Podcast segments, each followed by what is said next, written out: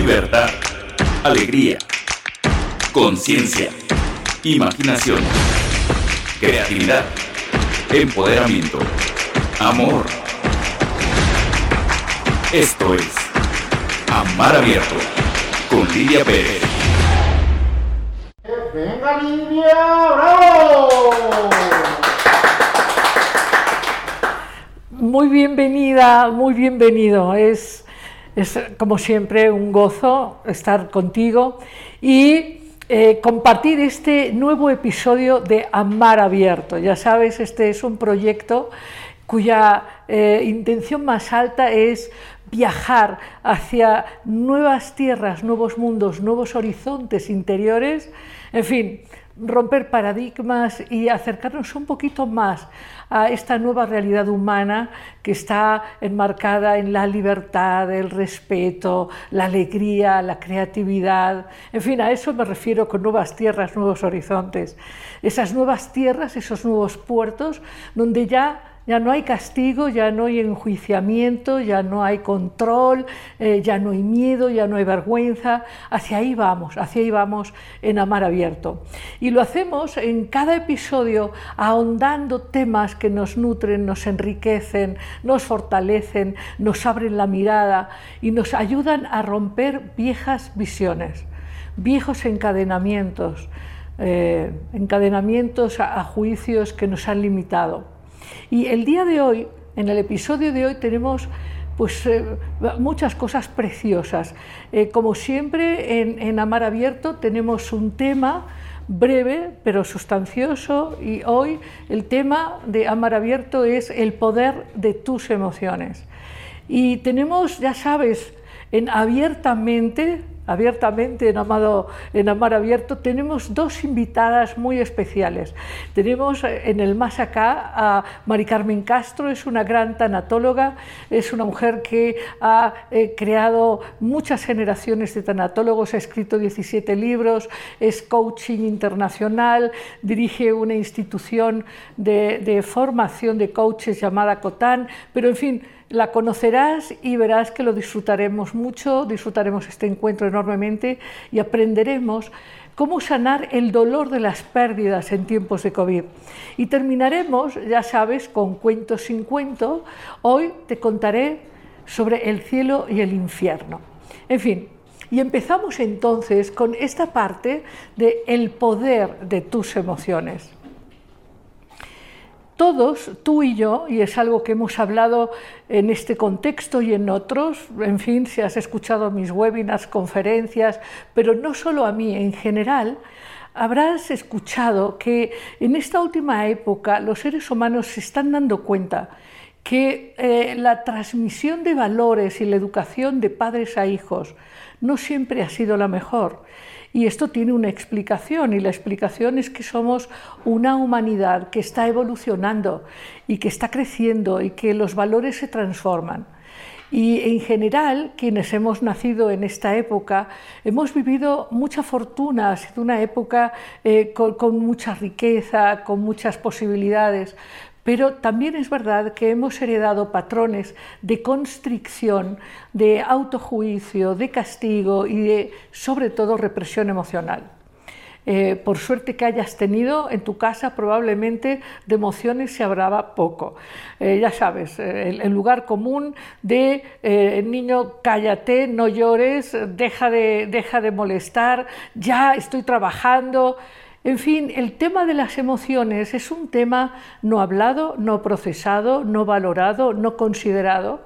Y el, caso es que las emociones constituyen un elemento fundamental para encontrar tu ser, para expandirte con seguridad, con gozo, para aceptar quién eres, para ir mucho más allá a la integración de todo tu ser. Pero es, un tema que tenemos que abordar cuando somos mayores, porque cuando somos niños lo que toca es obedecer. ¿Por qué? Porque los papás no quieren escuchar que el niño está triste o está enojado, o tiene ira, o tiene celos, o tiene envidia, porque las emociones estas emociones enjuiciadas por la cultura resultan molestos eh, a los maestros y aún a muchos terapeutas les asusta tener que enfrentar a una persona que siente ira o que siente un profundo terror o que siente mucha envidia o que siente muchos celos o que está hiperresentido. ¿Por qué? Porque eso produce una conexión con la sensación de inadecuación o de impotencia.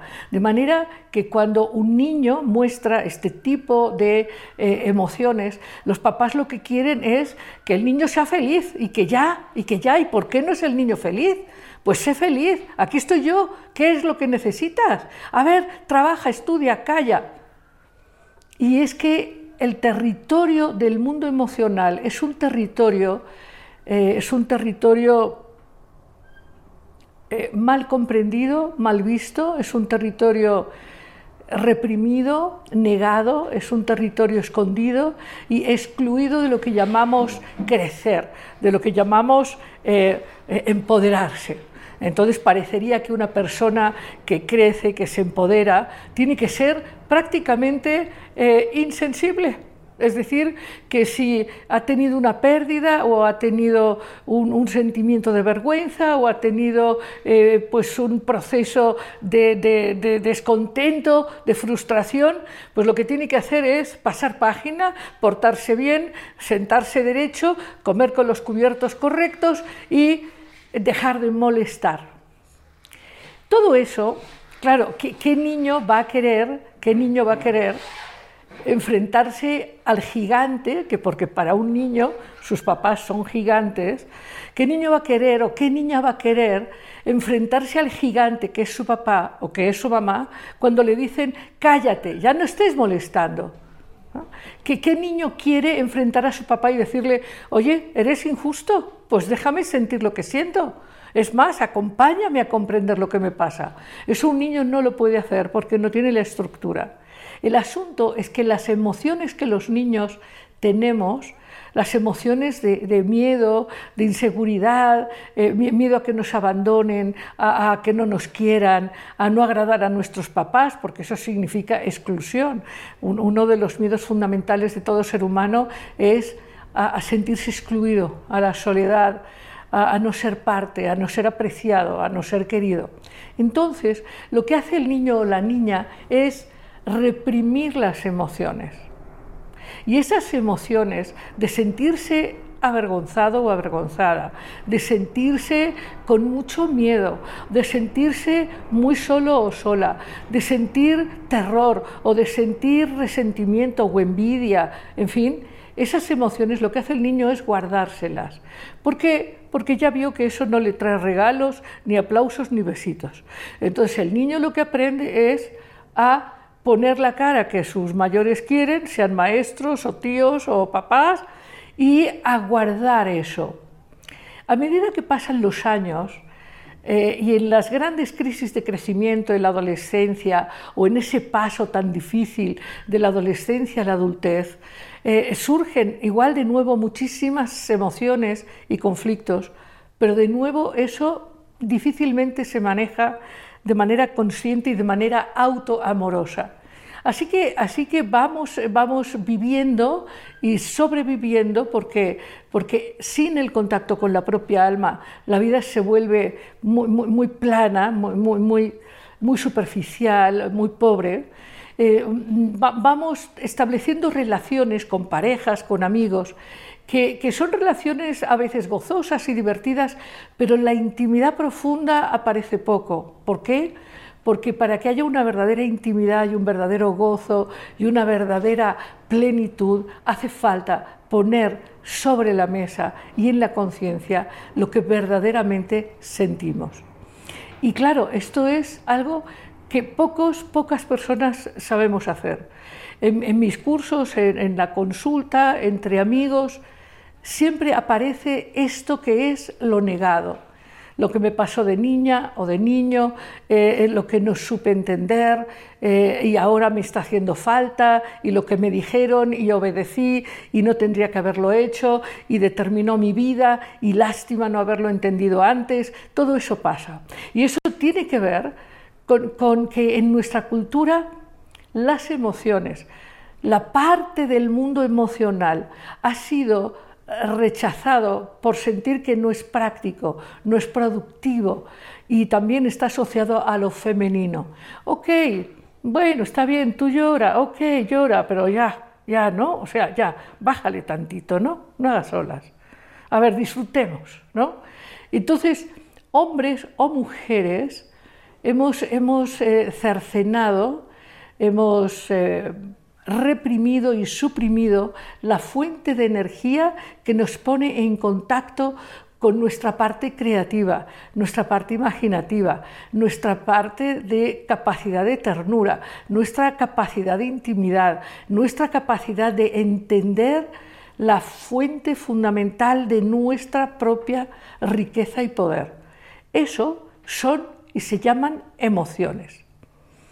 También es verdad que eh, tratando de entender emociones, eh, en general, en el mundo terapéutico o académico se habla de cinco emociones, el amor, el miedo, la alegría, la tristeza, en fin.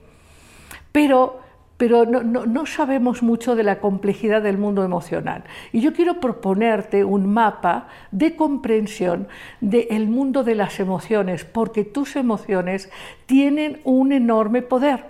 También tu inteligencia racional, por supuesto, pero eh, la inteligencia emocional, que obviamente Goleman, Goleman, habló mucho de inteligencia emocional, pero, pero yo quiero llevarte más allá. Yo quiero llevarte eh, no solo a reconocer tus emociones, a reconocer las emociones de quienes viven contigo, sino a, reconocer las emociones que has negado, esas que están en tu lado oscuro, en tu sombra, e, esas emociones que no querrías que salieran a la vista, pero que están ahí y que tú ni siquiera lo quieres saber.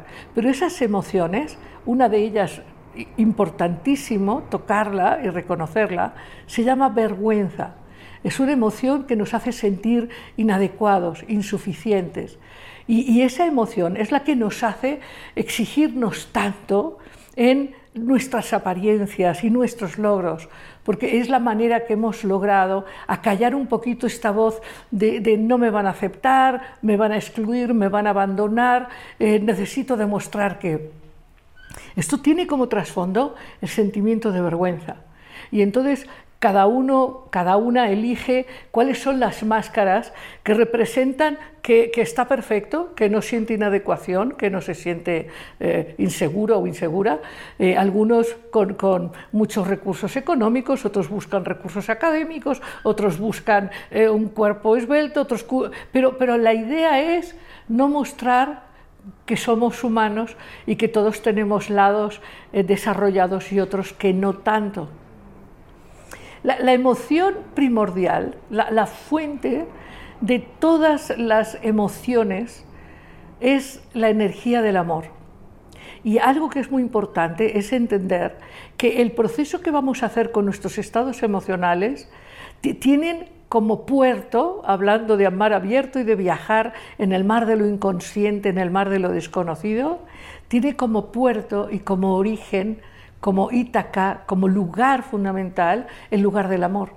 Claro que el lugar del amor, que es el lugar de la alegría, de la plenitud, de la seguridad total, e, e, ese lugar es un lugar que no podemos siquiera imaginar. Nos, conformamos con sucedáneos, nos conformamos con pequeñas, pequeñas muestras de, aceptación, de, respeto, pequeñas muestras.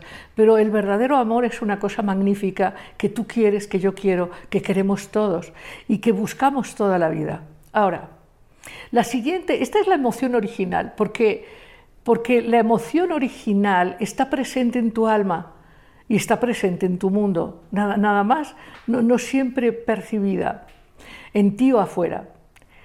La emoción que sigue no es el miedo, la emoción que sigue eh, eh, como, como contraparte de la ausencia del amor se llama soledad.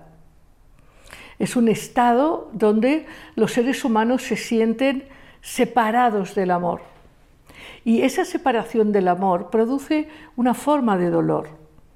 Después, después hay este viaje de la energía del amor pasa por emociones como el enojo y como la frustración, y así hay, toda una escalera de estados vibratorios emocionales que, van desde la desesperanza absoluta, pasando por el enojo, en fin, eh, hasta la emoción del amor. Eh, mi, propuesta es, aclarándote varias cosas, que las emociones, no hay buenas emociones, malas emociones. Todas las emociones son buenas porque todas las emociones nos ponen en contacto con nuestra propia verdad y son semáforos para entender hacia dónde tenemos que caminar. Pero no podemos, no podemos reprimir las emociones porque esto nos confunde, nos separa de nuestro propio poder. Así que no hay emociones negativas. El amor puede ser negativo si no lo expresas. Y yo te quiero preguntar, ¿tú de verdad cuando alguien te cae súper bien, cuando tú sientes cariño por alguien, te resulta fácil expresarlo?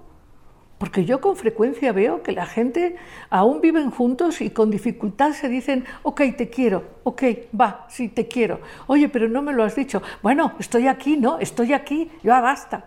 ¿Por qué? Porque no sabemos expresar emociones. Así que no hay emociones negativas o positivas, hay emociones. Las emociones son energía de movimiento, energía de motivación, de expansión de quién eres en tu vida. Y el enojo, el enojo expresado, puede ser magnífico.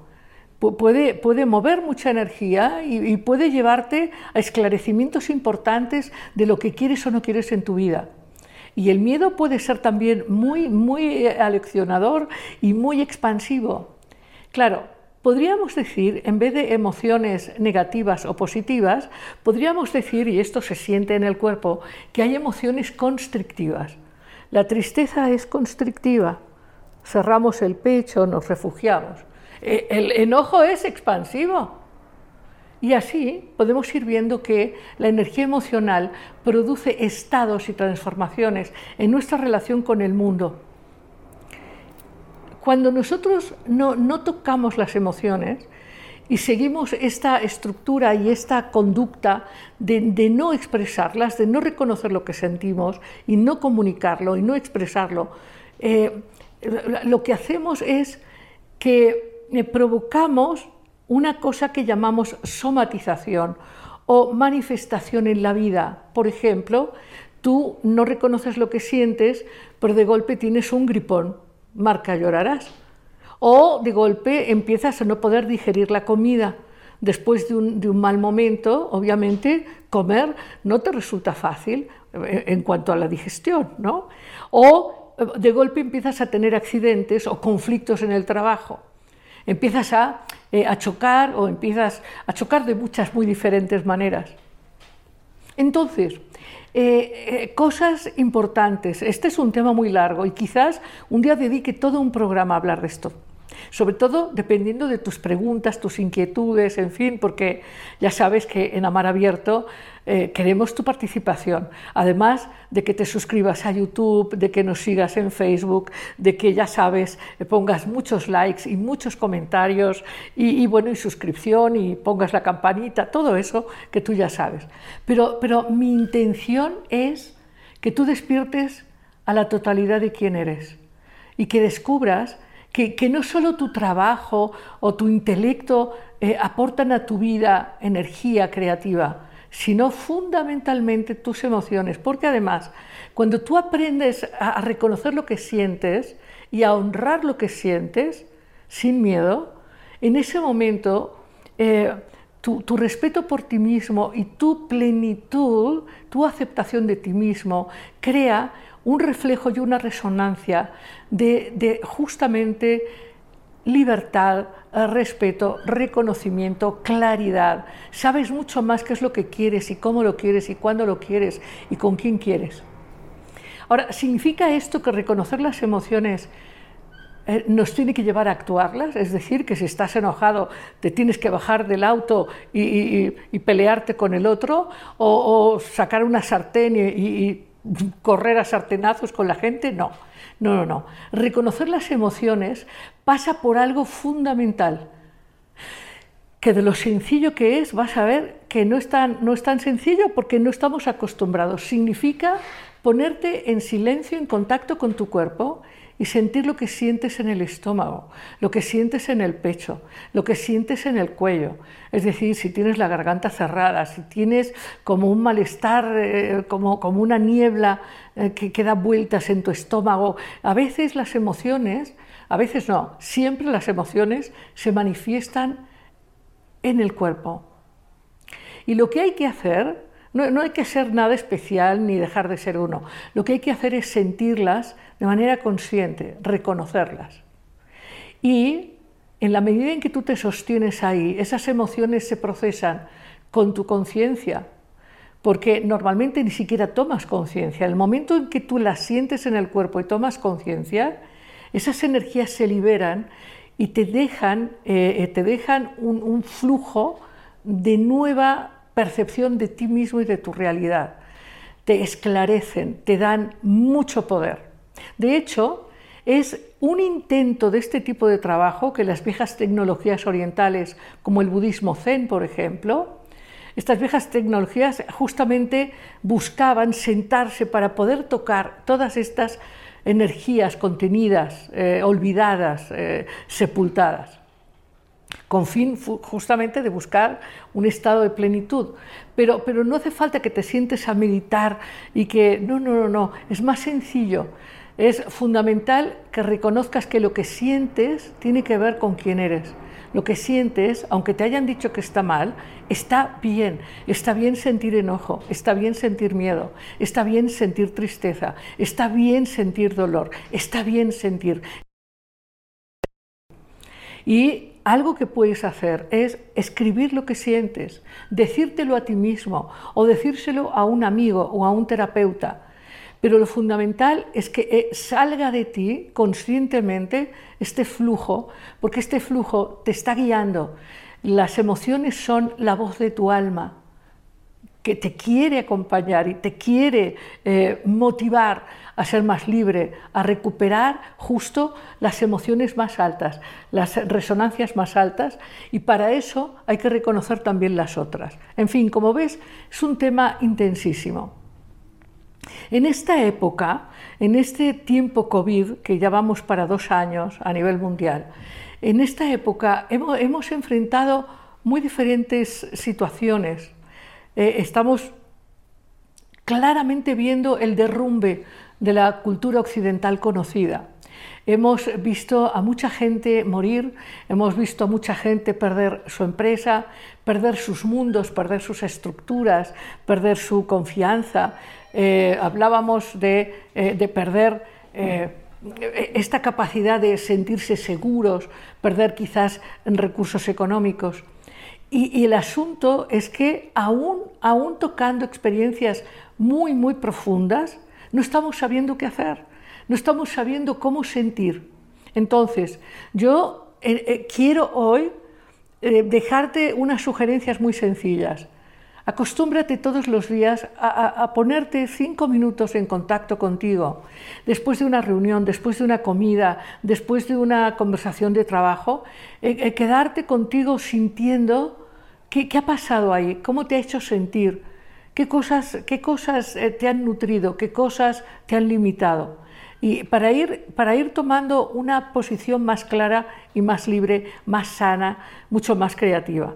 Pero hasta aquí este momento. Ahora eh, vamos a abiertamente, vamos a charlar abiertamente con eh, Mari Carmen Castro y hablaremos con ella de cómo justamente procesar el dolor de las pérdidas en tiempos de COVID. Volvemos en un minuto con Mari Carmen Castro. Pues aquí estamos en abiertamente, charlando abiertamente hoy con Mari Carmen Castro, te contaba, ella es una tanatóloga experta, eh, hace muchos años que, conozco, la conozco muy bien, nos conocemos muy bien, y, ella ha creado pues una, eh, una transmisión muy importante de la tanatología en muchas generaciones, ha escrito más de 17 libros al respecto, eh, dirige COTAN, que es una, eh, una, institución que forma coaches en, en, Hispanoamérica, en fin, pero Mari Carmen, bienvenida. Qué gusto saludarte, de verdad, qué gusto y que me hayas invitado, más gusto me da. Bueno, yo también estoy encantada y, y de compartir eh, en estos tiempos de tanta pérdida, de tanta inseguridad, incertidumbre, pero sobre todo de, tanta ruptura de lo conocido, eh, de tanta zozobra y sobre todo de tanta pérdida, porque hay gente que ha perdido seres queridos, empresas, trabajos, certidumbre, afectos. Es una época en donde la gente ha roto parejas, este, eh, asociaciones, en fin, ha habido mucho dolor. Así es, de hecho se habla más o menos de 46 pérdidas a raíz de la pandemia. Obviamente hay quien ha tenido unas, hay quien ha tenido otras. Em, y lo más difícil es que en este momento una familia a lo mejor no tiene una pérdida, sino que ya murió mamá, ya murió papá, ya se está divorciando, ya lo despidieron del trabajo, ya se enfermó alguien, ya tiene gastos o sea, impresionante la cantidad, la pérdida de la seguridad, la pérdida de la confianza. Hay quien no quiere salir a la calle, hay quien dice, pero yo, yo me quiero quedar, ya estamos viviendo el síndrome de la cabaña, la gente no quiere salir, los niños no quieren salir, que eso también es una situación muy, muy grave, ¿no? Y todo es consecuencia, pues, de... de esta ruptura, ¿no? Total. De esta ruptura del mundo conocido. sí. Entonces, bueno, ya, sabes, nuestros amigos saben que tenemos siempre también un invitado del más allá. Y hoy, tenemos a Kubler-Ross eh, y elegimos, eh, en este caso junto a ti, elegimos siempre seres que abren mapas que en un determinado momento ponen atención y, abren mapas de temas antes no atendidos. Así es. Y, si bien es cierto que las tradiciones antiguas en la India, en Tíbet, en Egipto, en fin, ha habido pues una gran profundización sobre el tema del más allá, es cierto que en nuestra época Kubler-Ross eh, puso el acento eh, en, cómo sucedían los tránsitos y cómo era importante acompañar a la gente que se va y también a los que se quedan. Y definitivamente hay que agradecerle todo lo que aportó, ¿no? y el, los grandes eh, o el estudio tan profundo que hizo de ver cuáles eran esas etapas y esas fases por las que se atraviesa para morir, ¿no? Porque en su libro La muerte y los moribundos, pues eso es justamente lo que ella hace estudiar qué fases, qué proceso es el que se vive para, para llegar a ese trance tan importante que es pasar de este mundo terreno conocido a no sabemos qué más allá. Así es, y que sin embargo, eh, eh, tener una percepción, claro, eh, hay personas que tienen una mirada religiosa, hay gentes que tienen una, una mirada científica o atea, hay gentes que elegimos una mirada espiritual, integradora, pero pero más allá de entender que toda pérdida implica un cambio y una adaptación y unas etapas, o sea, un proceso, en este caso el, duelo de COVID eh, implica no solamente pérdidas eh, en un sentido, digamos, eh, cabal de perder un ser querido, sino también duelos.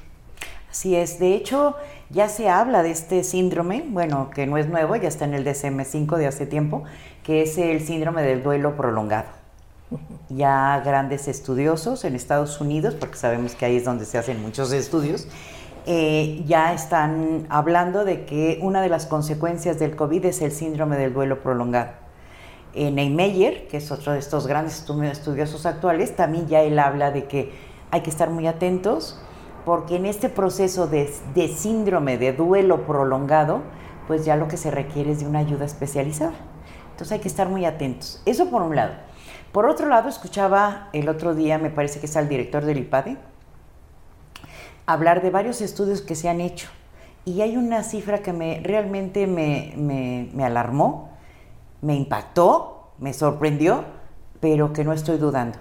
Dice que de cada dos personas más menos, él no dice más menos, pero de dos personas, a mí no me gusta como ser tajante, sino generalmente entre dos eh, cada dos personas, una de ellas está sufriendo ansiedad o depresión. aunque sea de modo leve, no algo profundo de que no se puedan levantar. Pero, o sea, entre tú y yo, según la estadística, una de las dos tiene este proceso de depresión que ya se hablaba con anterioridad de, de ello, pero en este tiempo de COVID, con tantas pérdidas, pues obviamente se está acelerando, así como los suicidios. Sí, sí, pero ahí, ahí es donde yo creo que quienes eligen estar más en contacto consigo mismos, procesar emociones, tener una mayor inteligencia espiritual, tener un proceso de vida más, más nutrido en un sentido amoroso y creativo, eh, pueden transitar mejor todo ah, esto. Por supuesto. Claro que eso ayuda. Sin embargo, no podemos perder de vista que la enfermedad es la enfermedad. Y hay personas que caen en el proceso de enfermedad. Eso sí. Lo que hay que hacer es prevenir caer en la enfermedad, ¿no? Que es todo esto que tú dices. Así es. Bueno, hablando de Neymeyer y hablando de estos otros eh, teóricos que en este momento están tratando de analizar el impacto social del COVID, eh, eh, ¿cuál crees tú que puede ser una sugerencia cercana para quienes ahora nos están escuchando? Bueno, yo algo de lo que me he percatado y que tú lo mencionabas hace un rato, creo que una clave de vida es el amor. Pero no el amor de sentimiento. El amor desde la parte de sentimiento, desde la parte física y desde la parte espiritual. Eso es el amor. Lo otro es afecto, lo otro es cariño, que eso sí son sentimientos. Pero el amor como tal es algo mucho más profundo. Entonces, yo creo que algo que nos va a venir a ayudar es esta parte del amor. Empezando por amarnos y mirarnos a nosotros mismos, empezar por mirar qué me está pasando, como tú bien decías, ¿no? A ver, cinco minutos, quédate quieto y ve qué te está sucediendo, qué te está pasando. Y algo muy importante, cuando estás triste, generalmente detrás de la tristeza hay pérdida. ¿Qué estoy perdiendo en este momento? A lo mejor una expectativa, porque no solo son pérdidas físicas, también puedo perder expectativas, puedo perder metas, puedo perder confianza, seguridad, que todo esto nos está pasando con el COVID. O sea, la incertidumbre que estamos viviendo es tremenda. Es tremenda. De hecho, hablando de lo que está pasando hoy en el planeta, es a nivel geopolítico, las estructuras están cambiando de manera dramática, ¿no? Eh, y los que mandaban ya no mandan, ahora mandan otros y, unos mandan eh, peor que otros, ¿verdad? Pero eh, ¿no crees tú que algo a lo que deberíamos acercarnos un poco más es a soltar el control y, abrazar la incertidumbre? Así es. Tocas un punto muy importante y que es una de, yo manejo, le se le llama el círculo de influencia, ¿no? Ante esta situación de COVID, son, pon tres círculos, escribe tres círculos, el círculo de fuera es el más grande y pon todo aquello que está fuera de tu control. Y lo que está fuera de tu control es lo que sucede con la pandemia, si descubren medicamento o no lo descubren, ¿no? ¿En qué cosas sí puedes influir? Que sería el círculo de en medio, el círculo de en medio. Yo puedo influir en vacunarme, en usar cubrebocas, en cuidarme, en lavarme manos, etc. En eso puedo influir pero lo que está bajo mi control es única y exclusivamente mi actitud. Claro, tu, percepción, eh, tu energía. Mi conducta, mis pensamientos, qué es, hacia dónde voy, cuál es mi actitud ante la situación que estamos viviendo. O sea, eh, este viaje de la tanatología lo hemos compartido desde hace muchos años. De hecho, tú fuiste de una de las pioneras en México. Tú fuiste la primera en traer lo que es la maestría en tanatología a México. Sí, es, verdad que fue un proceso muy esforzado eh, el obtener el REBOE, el primer ah, REBOE en maestría de tanatología y cuidados paliativos. Pero, y es, y es, un tema, lo decía porque es un tema que hemos compartido en muchas conversaciones, en, muchas eh, investigaciones. Pero, pero tú te has dedicado con mucho a, formar tanatólogos, ¿no? a formarlos de manera que ellos entiendan qué es acompañar de verdad. Porque eh, ahora que hablaba yo de, de cómo en nuestra cultura nos asusta acompañar el dolor, nos asusta. Porque lo que queremos es que el otro no sufra. Y entonces le decimos, no, pero no sufras, no, pero estoy sufriendo, pero no sufras, no, pero estoy sufriendo. ¿no? Nos da una sensación de impotencia y culpa que el otro esté pasando o por una muerte, o por una enfermedad difícil, o, o por un sentimiento, el que sea, complejo. Entonces, ¿Qué, qué le dices tú a, a, tus alumnos a la hora de eh, lo esencial en acompañar es? Lo esencial en acompañar es el respeto hacia el otro, ¿no? El no tratar de solucionar nada, el estar en silencio, también acompañamos desde el silencio. ¿Qué le puedo decir? ¿No? Es como, quédate aquí, ¿no? Y el otro día estaba leyendo justamente, me parece que en Facebook, este, eh, no recuerdo los personajes, pero era el puerquito, un puerquito y este y otro personaje chiquito donde le dice, ¿qué te sucede? No, le decía a Pooh, a, a Winnie Pooh, ¿no? Le decía el puerquito, ¿qué te pasa? Y dice, pues me pasó, tuve una pérdida y tal. Y dice, ¿qué puedo hacer por ti? Le dice, nada. Y dice, ok. Y se queda sentado y le dice, ¿qué haces aquí? Solo puedo acompañarte. Lo que te diga no te va a solucionar ni a cambiar nada. Yo te diré que hay ocasiones en que no, no vale más que acompañar, pero muy pocas personas saben acompañar. Acompañar desde el silencio, desde ese silencio que verdaderamente habla, pero habla desde la comprensión, desde el amor, desde el cariño, desde el perdón, desde el respeto, desde todo eso, ¿no? Y no Sí. necesitamos. Sí, es, es esto, que esto que hemos hablado muchas veces, tú y yo, sobre la energía femenina tan rechazada y desconocida en nuestro mundo. Esta energía femenina que da espacio y que acepta, ¿no? y, que, y, que, y que en dar ese espacio y esa aceptación permite que las cosas fluyan sin juicio, sin juicio de está bien, está mal, debería ser otra cosa, no debería ser otra cosa, sino esto es lo que está pasando y esto es lo que vamos a aceptar.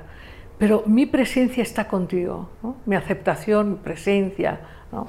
Pero todo esto es ener- una energía que en nuestro mundo falta. Eh, eh, yo siento que esta sobrevaloración de la conquista, el triunfo, el logro, el mundo exterior, ¿no? hay, hay poca cultura Éxito, intramuros. dinero, ¿no? El éxito, dinero. ¿no? Sí, y muy poco con- contacto contigo mismo y mucho y muy poco de trascendencia. Y se nos olvida que la trascendencia es con las puertas hacia afuera. Y es una manera de encontrarle sentido a la vida. ¿no? O sea, ¿cómo puedo trascender? Uno, el autoconocimiento, que tú lo mencionabas. Conócete, ve qué te está pasando. Otro es trascender. ¿Cómo puedo acompañar a otros seres humanos? ¿Qué puedo dar hacia los demás? ¿Qué legado? ¿Cómo quiero que me recuerden? ¿Y qué quiero hacer? Porque no todos servimos para acompañar, eso también me queda claro. Claro. Hay quien puede trascender de otra manera, pero hay muchas personas que porque está de moda la tanatología, la muerte, las pérdidas, dicen, ay, me voy a meter tan... A ver, ¿realmente quieres acompañar? ¿Quieres acompañar al el dolor humano? Porque no es fácil. No es fácil. No es fácil. No es fácil, es una confrontación con, Con tu esto. propio dolor. Claro, con esto rechazado. ¿no? Así es. Por ejemplo, por ejemplo eh, eh, me, me sucede con frecuencia, eh, me sucede con frecuencia ver eh, que hay, claro, todo tiene que ver con estos valores culturales, ¿no? Tiene que ver con estos valores culturales. Este, sí, sí, este, ti- tiene que ver con los valores culturales. Eh, el rechazo a la vejez, el rechazo a la enfermedad, eh, el rechazo a lo desconocido, el rechazo fi- finalmente a, lo que de golpe puede ser maravilloso. Por ejemplo, por ejemplo, el otro día me tocó hablar con un señor de 78 años, creo, y entonces él decía, decía de una manera amarga, yo ya estoy muy viejo, yo, yo, yo ya no sirvo para nada, ¿no?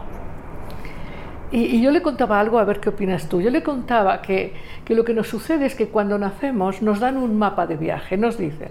El mapa empieza por bañate, lávate los dientes, ve a la escuela, ¿no? Y ya más mayor tienes que estudiar muy bien, sacar una carrera, tener una novia, tener hijos, alimentar a tus hijos, mandarlos a la escuela, a la universidad, y cuando estos hijos tienen hijos tú ya estás fuera del mapa. Y, yo le explicaba, o por lo menos mi visión, y creo que es importante, es que en los arquetipos de la existencia hay el arquetipo del inocente, del niño, el arquetipo de- del huérfano, del guerrero, del bienhechor, y ya en la etapa adulta, pues el, el arquetipo del creador, del descubridor, del amante, ¿no? del destructor de lo conocido, pero en la etapa de la vejez está el arquetipo del sabio, y el arquetipo del mago, y el arquetipo del bufón, bien entendido, y el arquetipo, en fin, eh, del rey. Y, y, eh, son como la culminación de una vida, como tú decías, Mari Carmen, una vida vivida con un sentido trascendente, con un sentido de conexión amoroso. Pero lo que es un hecho es que si no se descubre eso, la vejez parece que es una carga. ¿no? Que, que- porque vemos la vida como una utilidad desde, la desde el punto de vista masculino de la conquista y el logro, pa- parecería que solo hay que conquistar cosas afuera y no adentro. Así es. Sí, te vas olvidando de ti y todo lo pones fuera. Tu éxito radica, tu conocimiento, todo radica en, en lo que está fuera de ti, no dentro de ti. Nos cuesta trabajo mirar hacia adentro. Nos cuesta calla- trabajo callarnos. Ajá. ¿no? Nos, trata, nos cuesta trabajo escuchar. Somos como muy buenos. Alguien nos dijo que teníamos que hablar, hablar, hablar y poco escuchar. Y entonces esto es algo de los que yo siempre les digo a, mi- a la gente que estoy preparando. Lo importante que es escuchar. Pero recordemos que una cosa es oír y otra cosa es escuchar. Entonces, escuchar es ir más allá, ver qué necesidades, qué hay detrás de eso, ¿no? Tú deseas hasta escuchar las emociones. Las emociones son el lenguaje del alma y te habla de las necesidades del otro, pero ¿qué tanto quieres escuchar? ¿Cu- ¿Cuáles han sido las experiencias para ti más intensas? ¿En mi vida? Eh, no, en, en este tiempo COVID. Pues la soledad, ¿no? De, que tú hablabas hace un rato de ella. Y digo, no es sentirme sola. No, a ver, estoy sola, pero aparte me siento sola. Porque mi mamá falleció en julio, hizo un año. Mi mamá vivía conmigo. Yo es la primera etapa de, mi vida que vivo sola, ¿no? Siempre había estado como acompañada durante toda mi vida. Y entonces de repente ya no está.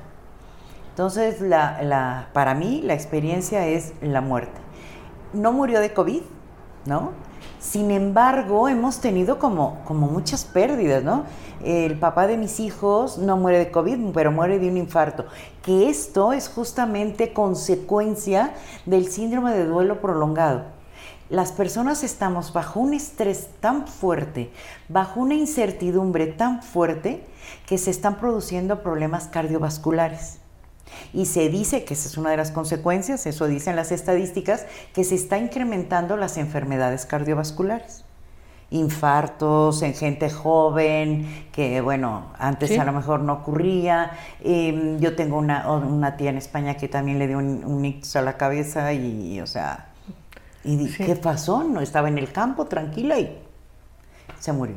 No fue COVID, pero sí vivimos en esta incertidumbre que está siendo fuerte. Entonces, Claro, porque además las infraestructuras hospitalarias no están brindando el mismo servicio. Claro la gente no. ya no va al médico Ya no porque no, quiere, ya no, ya no es como tú decías. Es ya no otra quiere- pérdida. Ya no quiere salir de casa, ya no puede ir al dentista con la misma facilidad, en fin. Ahora, yo te preguntaba, no, no, no tanto de tu experiencia personal y te agradezco Ah, esta vulnerabilidad tan grande, que es un gran regalo, muchas gracias. Me, me- me refería en tu contacto con tus, eh, con tus colaboradores, con tus tanatólogos, con, con- con el trabajo que habéis estado haciendo. Sí. ¿Qué, qué es lo que más te ha impactado? ellas lo que quieren son más herramientas para acompañar porque cada día les están llegando casos más difíciles. Entonces lo que piden es qué otra herramienta puedo aplicar, qué puedo hacer, cómo distingo este síndrome, ¿no? De duelo prolongado. Entonces vamos por ahí, que sí, que no, hasta dónde llega tu trabajo, hasta dónde tienes que canalizar. Esa es una de las grandes necesidades. Ahora también trabajo de manera individual con las personas que han tenido pérdidas. Ahí te puedo decir que lo que hay es un gran dolor, pero también hay una gran negación. ¿No? O sea, hay un gran dolor en las personas que han tenido este tipo de pérdidas y de repente, por ejemplo, de repente me llaman de las empresas de que los colaboradores este, han tenido pérdidas o de eh, compañeros dentro de las organizaciones, mucha gente se ha muerto, o familiares de colaboradores. Y es impresionante escuchar hablar de sus pérdidas. Se murió mi mamá, a mí también me dio COVID. Y entonces yo contagié a mi esposa, mi esposa se murió, yo no. O sea, dices, aparte, y lo que manejan esas personas es la culpa por ser sobreviviente, ¿no? ¿Por qué me morí yo y no se murió? ¿Por qué no morí yo y murió mi esposa o mi mamá? ¿No? Eso es lo que, con lo que nos hemos estado topando. Y esto no era lo común antes, ¿no? Antes te decía, bueno, pues mi mamá murió, un accidente, este, eh, una muerte por enfermedad, un cáncer, etcétera, y esperas que la muerte llegue. Ahorita no, ahorita, ahora sí que la muerte nos está cogiendo por, en embestida, en emboscada, perdón. Sí, sí. O sea, de repente, donde menos te imaginas, está contagiada. Y, y nos embiste Y también. también, sí, ambas. Ambas. Eh, digamos, diga- digamos que nos pone a reflexionar sobre muchos aspectos que no reflexionábamos, ¿no? sobre el sentido de la vida, el Sí. sentido de la presencia de los otros en nuestra vida. Eh, has estado últimamente dando un curso sobre narración, cuentos, ¿no? Sí, es, es, eh, bueno, es narra- se llama narrativa y preguntas poderosas. Se llama así porque Neymeyer es la metodología que está empleando para trabajar el proceso de duelo, ¿no? Entonces, bueno, lo que yo hago es justamente esto, propiciar en el otro la narrativa. Porque cuando, si hablamos de la vieja tanatología, en la vieja tanatología lo que pretendíamos era, tienes que cerrar, tienes que olvidar, tienes que cerrar para poder continuar con tu vida. Esto, la- esta nueva eh, Mirada que te- mirada que nos están ofreciendo es eh, justamente, a ver, termina, cierras un proceso en esta vida terrena, pero le das la bienvenida de una manera simbólica. Y esto ya lo dice Coco, en la película de Coco es algo impresionante, ¿no? Y el gran mensaje de Coco es, la gente muere en el momento en que es olvidada. Y esto es cierto. Ya no la vas a tener físicamente, vas a vivir la ausencia, pero aquí va a estar y aquí va a estar. Claro. Y entonces de ahí yo traté de formar como una definición de lo que es el proceso de duelo y digo, el duelo es acomodar en tu corazón lo perdido de tal manera que no lastime. Mientras estás acomodando, pues lastima porque estás metiendo ahí en el corazón, ¿no? Claro, claro. Du- duele porque no, no, no quieres aceptar qué pasó. Sí, pasó, pero además, pues te amo y en el momento en que te amo, pues me duele perderte. Y no podemos, yo, por ejemplo, manejo mucho la teoría de apego de Bowley, ¿no? No tanto como Sí. la ven los budistas, de que suelta, fluye, etcétera. Y, y qué tipo de apego vas teniendo desde la infancia. Entonces, para mí, yo, yo, Mari Carmen Castro, yo les digo a mis hijos, ¿quieren llorar el día que me muera? Llora. ¿Quieres sufrir y lo que tú quieras y lo que tú necesites? Pero si te quieres ir de fiesta, te vas de fiesta. O sea, no necesariamente se trata ni que te vistas de negro, ni que llores todos los días.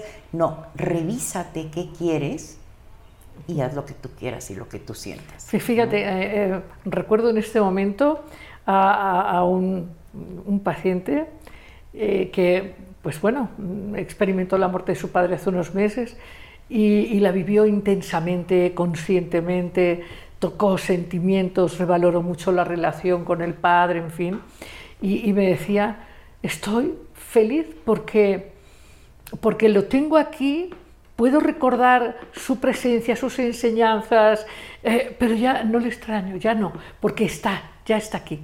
Eso ya está. Ese es un duelo bien elaborado, ¿sí? ¿no? Lo acomodó en su corazón de tal manera que ya no lastima. Y mientras esté en su corazón y en su mente, seguirá vivo.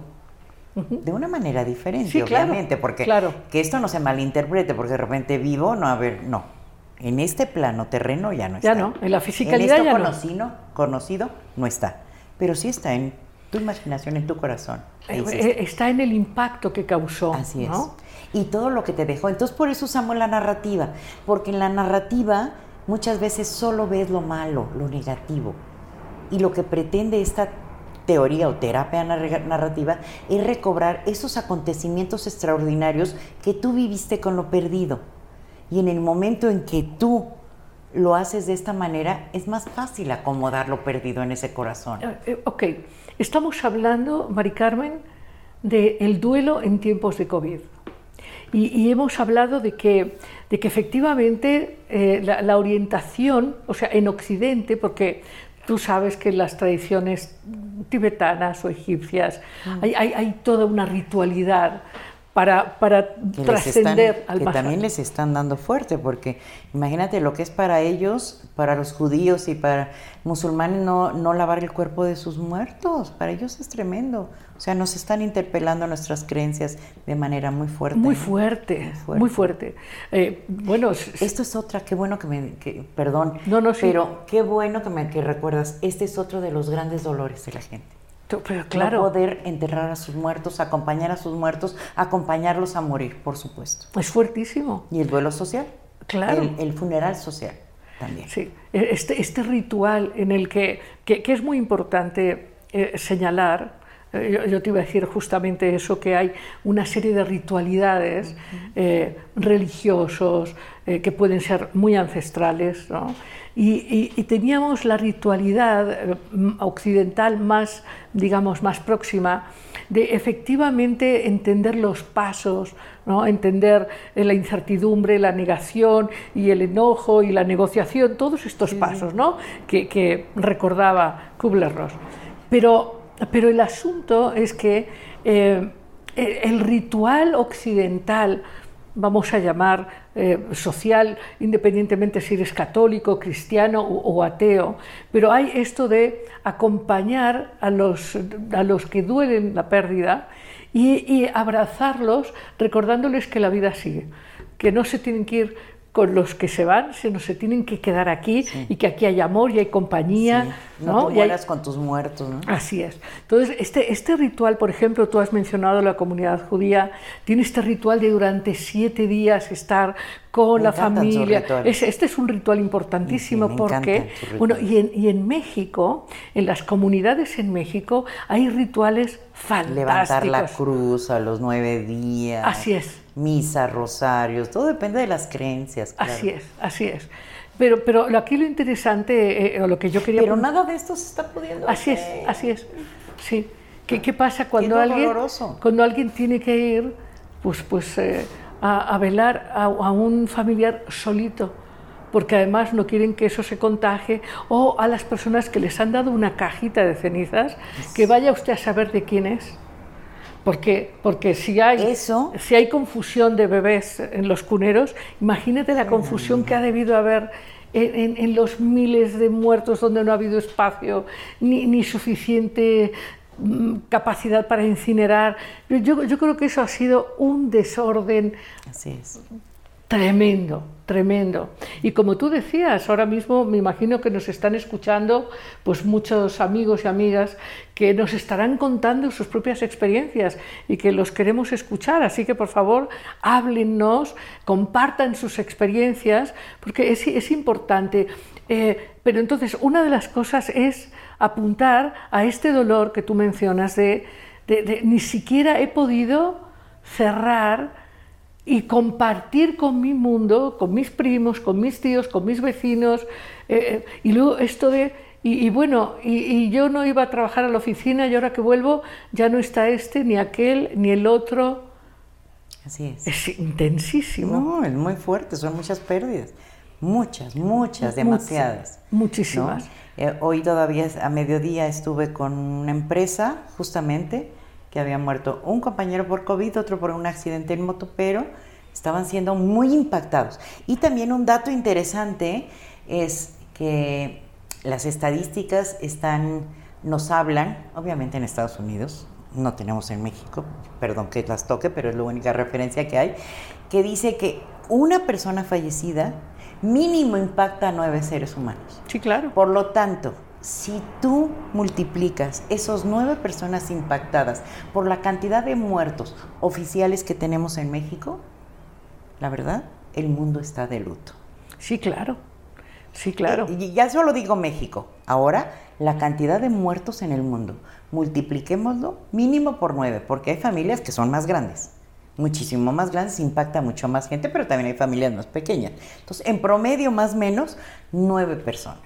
Entonces, Estamos viviendo el dolor muy Sí, fuerte. sí. Yo, yo, o sea, a, a ver qué sugieres tú. Yo he sugerido a algunas personas que he tenido oportunidad de acompañar que independientemente de no haber podido tener rituales en funerarias o tal, sí hacer funerarias en el domicilio. Es Sí, decir, claro. sí hacer rituales en el Sí. domicilio a través de cartas y, y- y distintos procedimientos que le permitan a la persona sí expresar sus emociones eh, positivas, eh, sí expresar sus emociones constrictivas, sí relacionarse más con la persona que se va, en términos de que mm, si, si normalmente hay culpa irracional, eh, porque el otro se fue y no lo pudiste retener o curar o lo que fuese, eh, en este momento la culpa se incrementa muchísimo más. Así es. De hecho, bueno, yo en la actualización tanatológica les enseño a las personas, a los tanatólogos, justamente cómo hacer esos rituales. Y un, un medio es la tecnología, que es a través de, des- poderte despedir de un teléfono, de eh, todo lo que es los procesos de internet, que son los funerales virtuales, ¿no? poderte reunir con la familia. Ya hay funerarias en México que manejan el streaming, Sí. donde te ponen las cámaras y tú estás con- velando a tu muerto, ¿no? Pero estás solo, o sea, nunca va a ser lo mismo. Y de hecho, los estudiosos en esta, en esta etapa que estamos viviendo, en este COVID, dicen, nunca nada va a sustituir al contacto físico, al ritual de saber que ahí está ese ser amado que yo amo y que está muerto y que mi conciencia, el hecho de poderlo ver, me ayuda a elaborar el proceso. Sí, claro. Nunca nada va a Claro, ser igual. Este, este rompimiento de ayer estabas, yo hay aquí una caja. Así es. Pero creo que cada día, yo creo que nada va a volver a ser igual que antes. No, pero eh, bueno, y, y junta, junta esta pérdida de la estabilidad climática, ¿no? Los incendios multiplicados, eh, las inundaciones Eh, en China, por más que ahora tenga una hege- hege- hegemonía eh, geopolítica, en, en China hay zonas súper desérticas. Eh, Sí. donde no, no tienen nada de agua y otras que están inundadas, Turquía incendiado, Grecia incendiado, España incendiado, en Estados Unidos incendios, to- Todo, todo, eso Canadá. impacta al inconsciente. Ahora, yo, yo a lo largo de estos, de estos años eh, he tratado de compartir eh, una mirada, y es que estamos, estamos en un goce muy, muy profundo de la historia. Es un cambio muy profundo y entonces tene- tenemos que abrirnos a aceptar que eso es lo que está pasando y que lo que sí nos va a obligar es a soltar creencias, eh, hábitos, Te interpela, por eh, supuesto. to- to- totalmente. ¿no? Sí, nada volver a ser igual. Yo cuando empezamos con, el, con, con la pandemia dije, esto nos viene a parar, nos viene a decir hasta aquí. Sin embargo, de repente hablo con otras personas y digo, nada ha cambiado. Todo está igual o peor. Entonces yo sí quisiera pensar que como humanidad viene algo importante. No, claro que sí. Un gran cambio. De, de que viene un cambio importante, eh, tan es así. Ya fíjate. tenemos cambios muy importantes. Sí, sí, pero fíjate, un- una mirada, habla- hablando de, de la maestría que desarrollé y demás, una, una mirada que yo he tenido siempre y muy clara es que la muerte es la última llamada del alma. Es la última llamada del alma para el que se va y toca e interpela a, acercarse a la propia alma, a, a los deudos. ¿no? Y cuando, y cuando una persona vive una muerte, su vida cambia. No solo porque cambia en relación al que se fue, que ese es un cambio inevitable, si se te muere alguien que, que- con el que has compartido tales o cuales cosas y esa persona se va, obviamente eso ya no va a pasar de la misma manera. Y ahí hay un cambio. Pero además de eso, eh, desde, desde mi mirada, hay una representación de, de- de una transformación profunda en tu vida, de acuerdo a la proximidad del que se va. Sí. Y, y- y esto que está pasando en el planeta habla para todos nosotros de un cambio estructural muy profundo, muy, muy profundo que no estamos todavía, desde mi punto de vista, pudiendo integrar. Yo por eso te diría, quizá ese cambio profundo que no hemos podido integrar, habrá quien logre integrarlo y habrá quien no. También es Yo me pregunto ¿qué va a pasar con los que no logren integrarlo? Porque también aquí tenemos a lo que nos decía ya Darwin, ¿no? De hace, uff, decía, no son las generaciones más fuertes las que van a sobrevivir, sino las que mejor se adapten al cambio. Claro. ¿no? Y entonces ya lo decía Darwin. Y creo que este cambio que está marcando el COVID por ahí va. Sin embargo, también creo que hay quien no va a estar listo para entrar a esta nueva era. Y habrá quien sí y habrá Eh, quien Es verdad. Y, y aquí estamos en Amar Abierto para llevar a, a la máxima gente posible a la nueva orilla. Así es. ¿Sabes? Porque además también hay que ver que junto al cambio climático y junto al COVID estamos en, en esta, en, esta, eh, en este gozne entre la era de Piscis y la era de Acuario. Entendiendo que sí estamos sí, sí. habitando un cosmos y que, y que los cambios de era, ya lo explicó Platón y lo han explicado otros muchos, sí. marcan cambios de percepción y por lo tanto de experiencia. Pero me- gustaría que pudiéramos escuchar, eh, a Sí, las preguntas que, que nos hacen. A ver. ¿no? Eh, buenas noches. Eh, ya han dejado algunas preguntas en nuestras redes sociales, Facebook, YouTube eh, y, e Instagram. Estamos transmitiendo en vivo. Eh, saludos también. Jorge León Morales nos saluda y felicita por el programa. Carla Camoncita eh, nos manda muchos corazoncitos. Jerry dice, ha seguido los programas y son muy interesantes. Es difícil pasar por una pérdida, pero la vida sigue, comenta Jerry. Gaby Valenzuela dice, estamos viviendo en tiempos de reconocer nuestras emociones y liberarnos de algún padecimiento físico, psicológico o espiritual. Verónica Díaz eh, nos saluda, muy buenas noches y dice que es un interesante tema. Joel Torres dice, buenas noches, eh, de verdad es muy difícil superar la pérdida de algún ser querido, es difícil asimilar que ya no vamos a ver a esa personita que tanto amamos, es un duelo y un trance que lleva mucho tiempo superar y poco a poco eh, con los recuerdos vamos a salir adelante.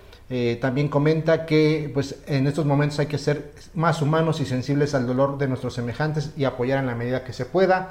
Sánchez María Teresa dice, ¿cómo se interpretan emocionalmente las molestias que sentimos en el estómago, los intestinos? ¿De qué emociones nos están hablando? Pregunta eh, María Teresa. Marco Antonio dice, excelente programa, saludos doctora Lidia. Citlali Cortés, gracias por compartir este tema tan necesario en momentos de pandemia.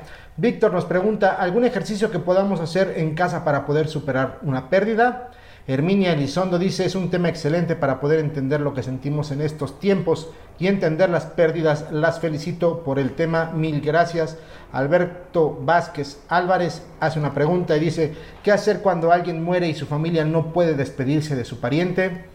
Gaby Valenzuela lanza otra pregunta. Es un tema muy fuerte en estos momentos, indispensable saber cómo manejarlo, cómo superar un dolor tan grande de manera que no nos afecte. Y también en YouTube, algunas preguntas, dice muy buenas noches, excelente invitada, dice María del Carmen, y gran tema. Este tiempo, en este tiempo, perdón, existen las desapariciones también de hermanos, hijos e hijas y no los volvemos a ver. ¿Cómo vivir ese duelo? Por favor, respóndanme esta duda de Conca Sanjor dice, mi esposo falleció por COVID en 4 de noviembre de 2020 y todavía no puedo superar el dolor de que ya no lo puedo ver ni despedirme de él. Son algunas de las preguntas que dejan y comentarios y experiencias que nos comparten.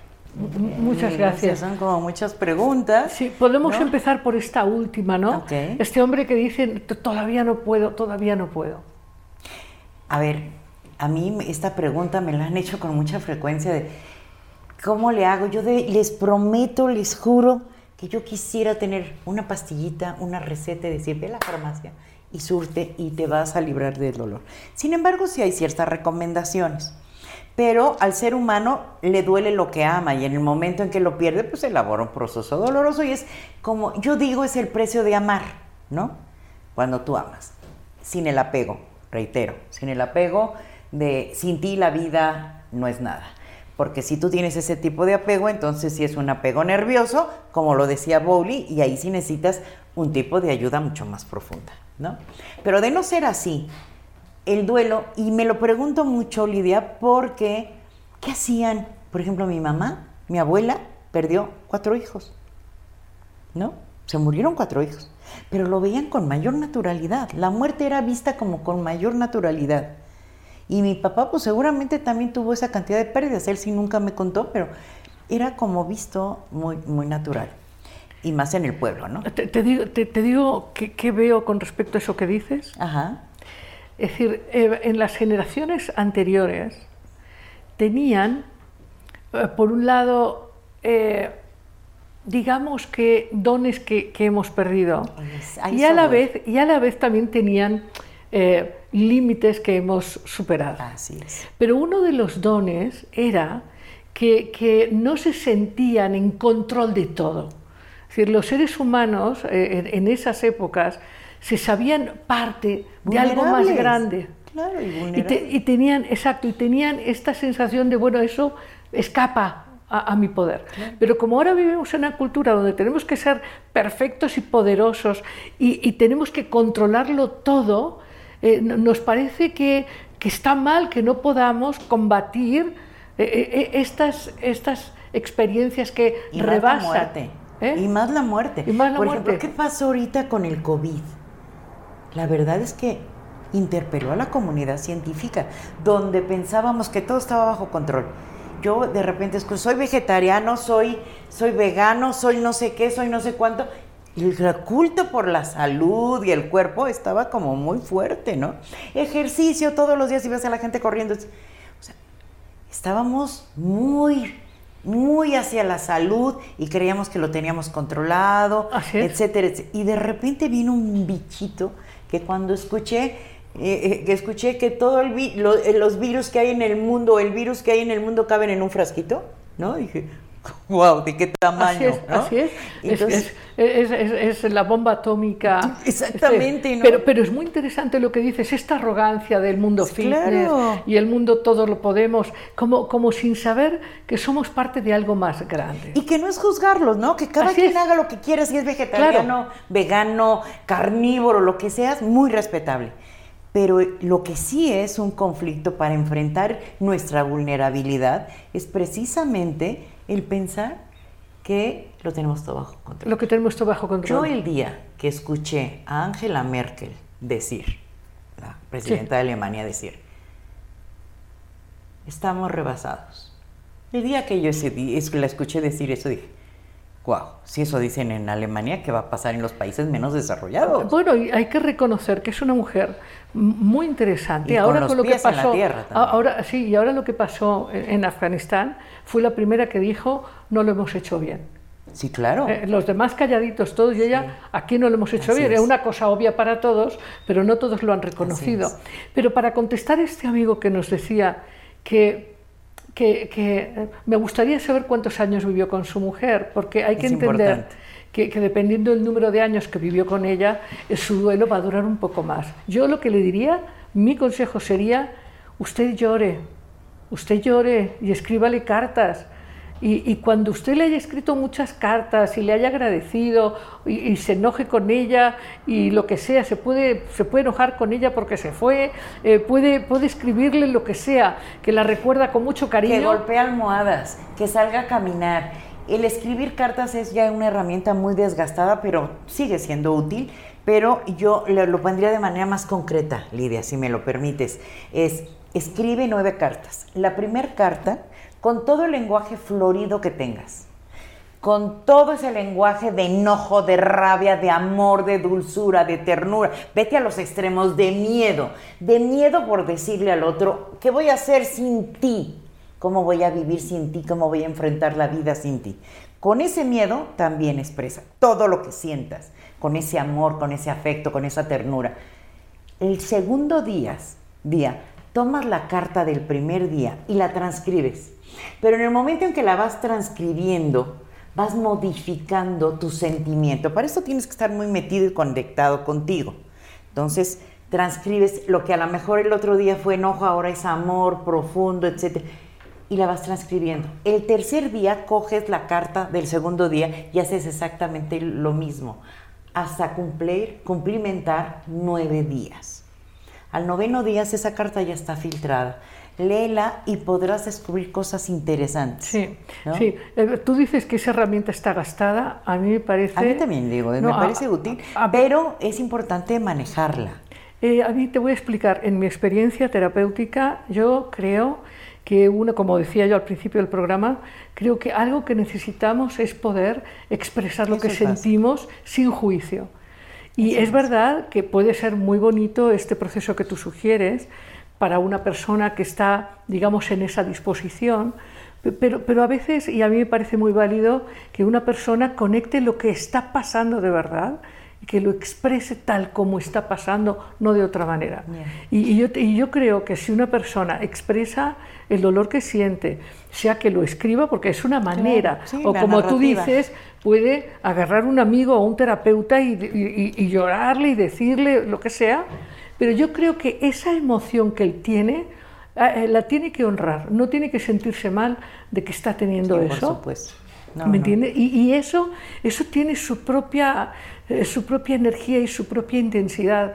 Y claro que ahí estarás de acuerdo conmigo, cada persona es distinta. Totalmente. ¿Verdad? Por eso no hay duelo, hay dolientes. Así es. Hay no hay duelo, hay dolientes. Cada Así doliente es. va a vivir el duelo de una manera diferente, personal y única. Uh -huh. Es triste ahora, tratar de compararnos con ah, alguien más. Sí, ahora me, me, llama la atención que digas que está gastada porque... Vaya, es que mucha gente la utiliza, pero la pero utiliza mal, por... claro, sí, claro, claro, a eso ah, me bueno. refiero. Ah, sí, ah. sí, o sea, la haz cartas. Sí, claro, y, pero no saben cómo, cuándo, para qué.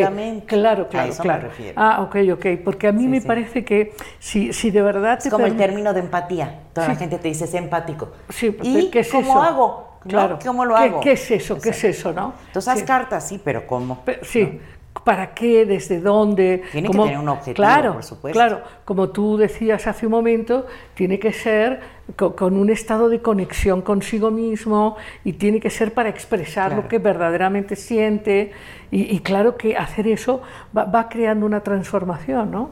Así es. Eh, eh, eh, completamente de acuerdo, completamente de acuerdo. Y nos preguntaban también, eh, una de las preguntas era, bueno, ¿cómo, cómo nos sugieren hacer un ritual? Ah, eso, es- eso es muy importante. A ver, eh, ¿qué es un ritual? El ritual, un ritual es una manera de recordar, de rememorar, de, em, Expresar. de expresar, pero también de como de hacer un homenaje a alguien, ¿no? Entonces, el ritual es muy importante que lleves, se pueden usar velas, incienso, imágenes, todo aquello en lo que tú creas, llévalo, ¿sí?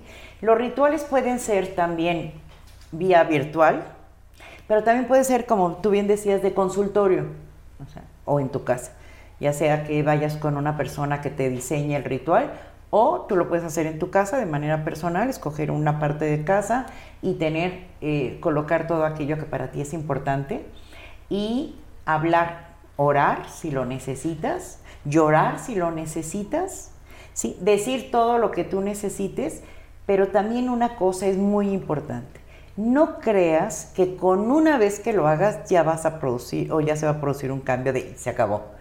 No, quizá lo tengas que repetir con bastante frecuencia, porque no es de una Claro. vez y se acabó. Claro. No, esto es un proceso. Claro, claro, como tú planteabas, si, si se va a hacer un ritual con la familia, como se hubiera hecho en una ¿Quién funeraria, quién va a decir unas palabras? Ponte de acuerdo con cada familiar, qué papel va a desempeñar cada uno de ellos, qué le quieren decir, a quién quieren invitar, al pastor, al sacerdote, al rabino, a quién quieres invitar a ese ritual, quién quieres que te acompañe, ¿no?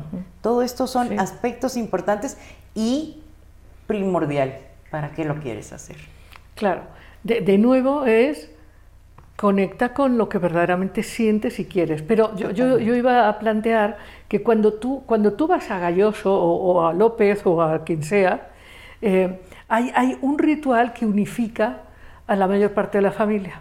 Ese es un ritual único, con una función social también, una, fa- una- una, eh, digamos, es una experiencia compartida que reconecta a todos en una pertenencia, en una estima, en una mirada, ¿no? Y eso se comparte y ese es un ritual que probablemente se haga esa vez y a lo mejor luego, pues en determinados meses hagan otro, Así es. ah, en fin, ¿no? Eh, y luego habrá estos ritos personales de pues conectarse con ese ser, ¿no? En fin, eh, yo, yo personalmente creo que lo, que lo que sana es esto que tú decías, elaborar este duelo a, a través de esta expresión de lo que pienso, lo que siento hacia mí mismo y hacia el otro. Esto es importante porque eh, muchas veces pensamos eh, que el duelo es emocional y racional. ¿No? No. El duelo es emocional, racional, conductual, actitudinal, espiritual. Hay muchos duelos que hay que atender. y tienes que atenderlos todos. Porque si es integral y hay Oye, que dar un Y, y- acompañamiento y qué- y integral. qué importante es, hablando de narrativa, sí, Contestaron la pregunta de cuánto tiempo vivió con el esposo. Sí. 48 años vivió con él. Sí. claro, imagínate, imagínate, wow, wow, wow, Sí, wow. mis respetos. Eh, Pues claro, claro, son... Pero me permites Sí, darle. claro, Mira, claro. eh, yo quiero decirte algo, 48 años muy importante, y eso no es mío, es de Víctor Frank. Eh, Víctor Frank era neuropsiquiatra, que fue el creador de la logoterapia, y él tenía un paciente que, se la había, que habían perdido justamente a su esposa.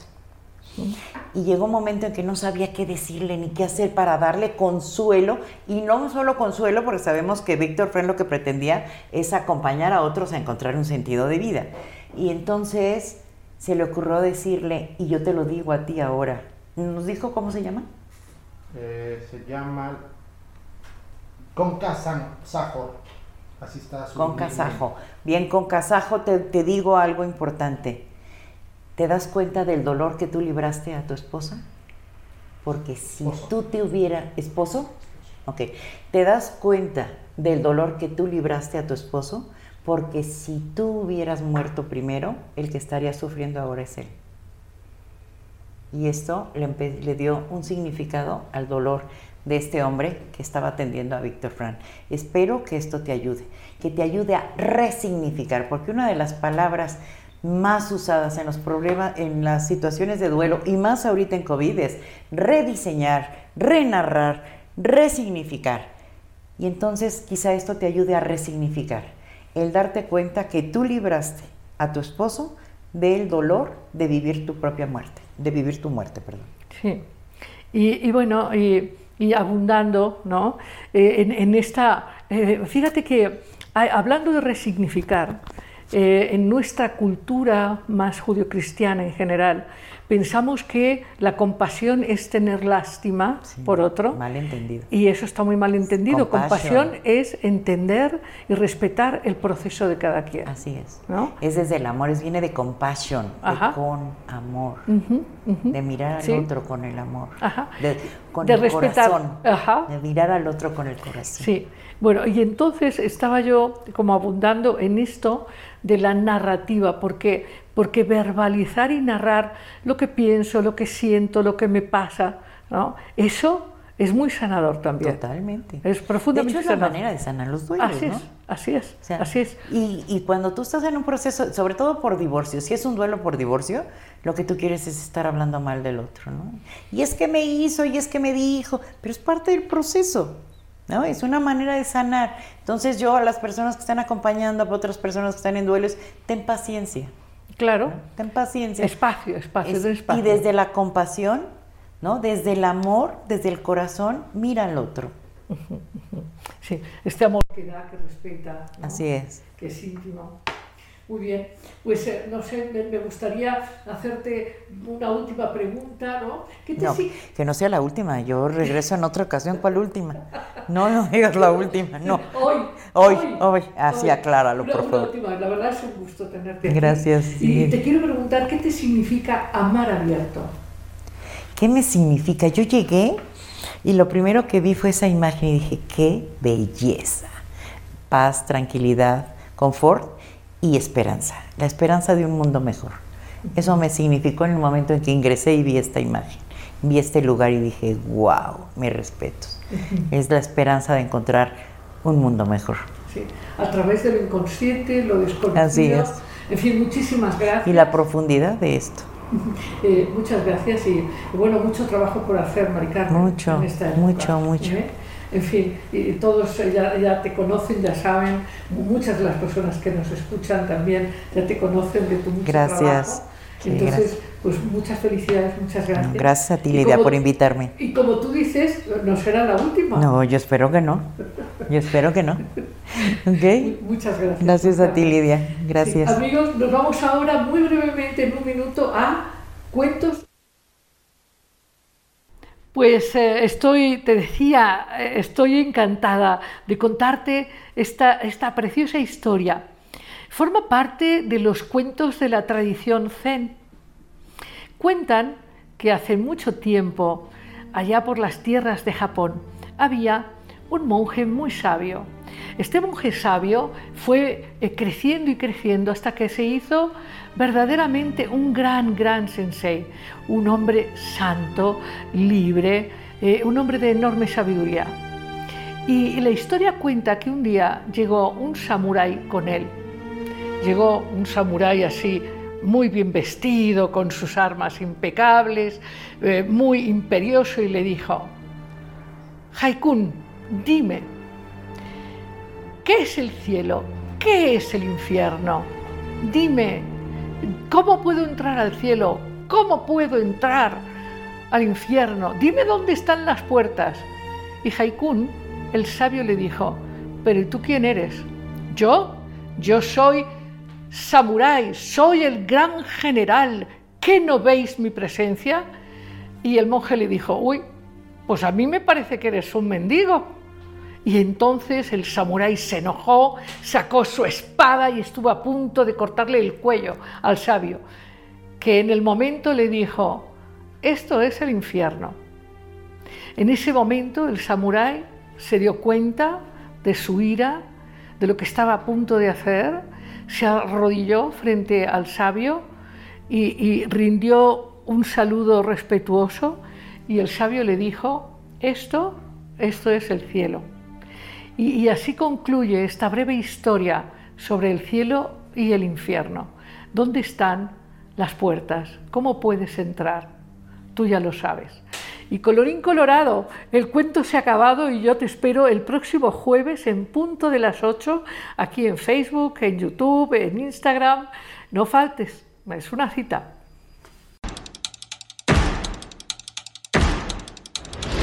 Libertad, alegría, conciencia, imaginación, creatividad, empoderamiento, amor esto fue Amar Abierto con Lidia Pérez.